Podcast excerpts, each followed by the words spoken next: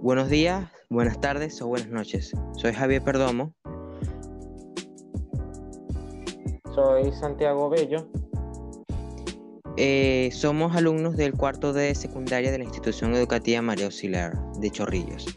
Hoy, en este podcast, vamos a tratar el tema de la experiencia número 3 de este año escolar 2021, que ha sido la contaminación del aire, relacionado con la matemática, ya que nos encontramos en el área de matemáticas.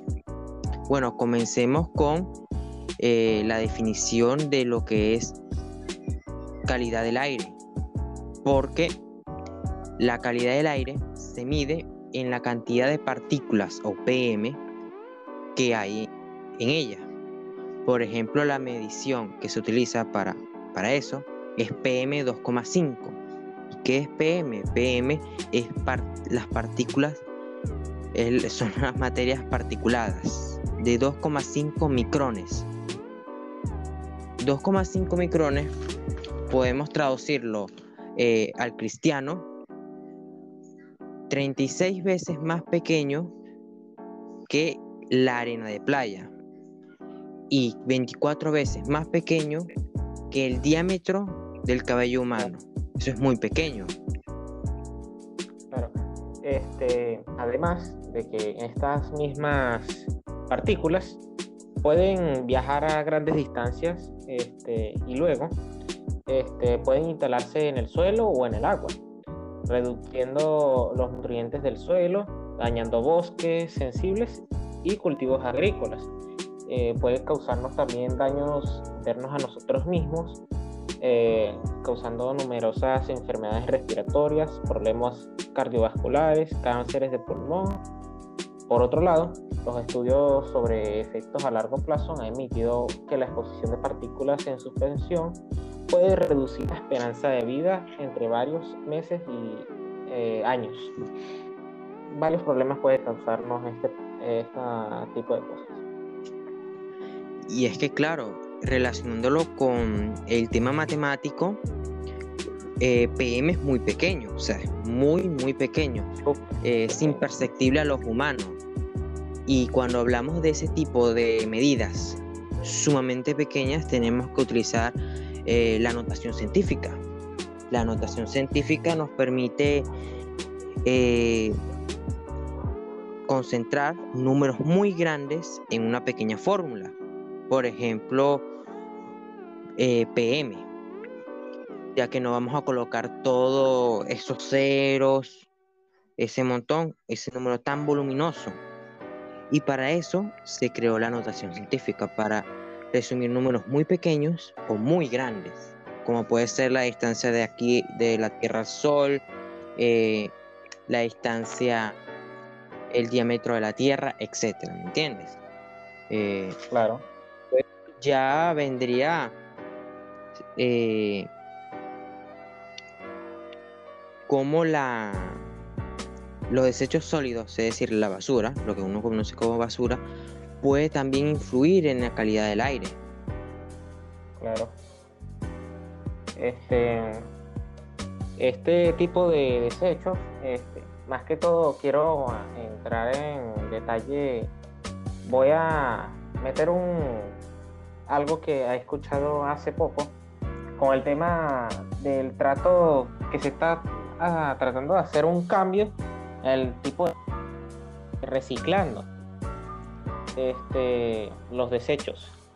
Pero hay un temita, es que reciclando este tipo de desechos para crear nuevas cosas, se sigue eh, contaminando y eh, podría decir, fabricando estas partículas este, por medio de la quema de los mismos, de los mismos desechos de plástico, todo este tipo.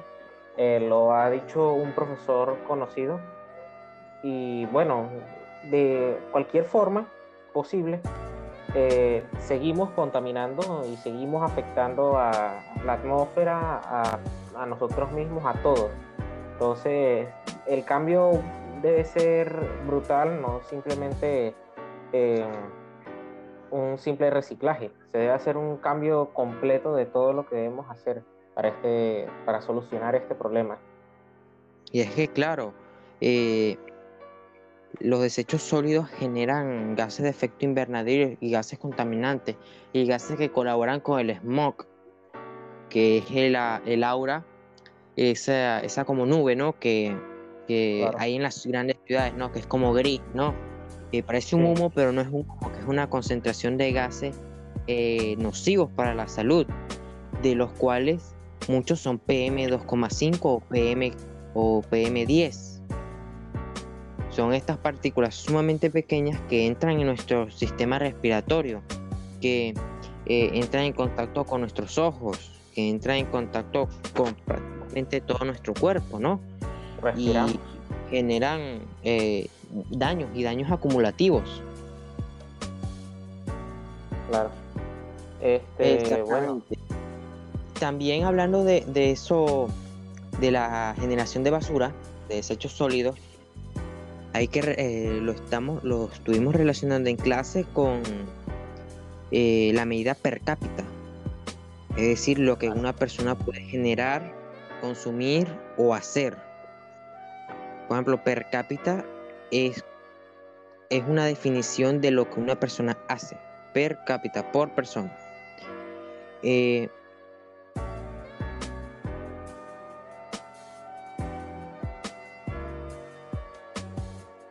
Bueno, este, sí, terminando el tema, me gustaría cerrar esto con eh, una reflexión, se podría decir. Este tipo de problemas es algo muy grave, la verdad. Nos afecta de, en todos los sentidos, no y no solo a nosotros, pues.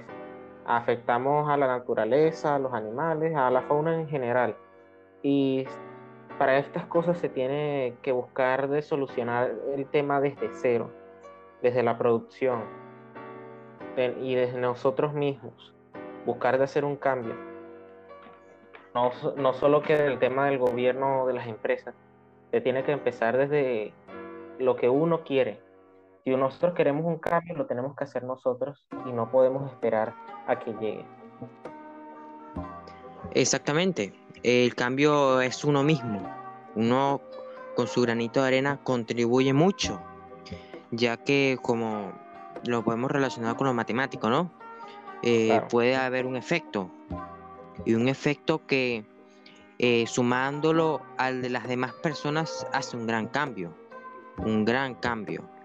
Así que, bueno, este fue el podcast sobre la contaminación del aire para el curso de comunicación. Eh, muchos saludos, profesor. Espero que nuestro trabajo cumpla con los criterios y sea eh, valedero ¿no? de una buena nota. Así que muchas gracias y gracias por escucharnos, profesor, y por eh, tomarse estos 12 minutos. Gracias. Gracias, profe.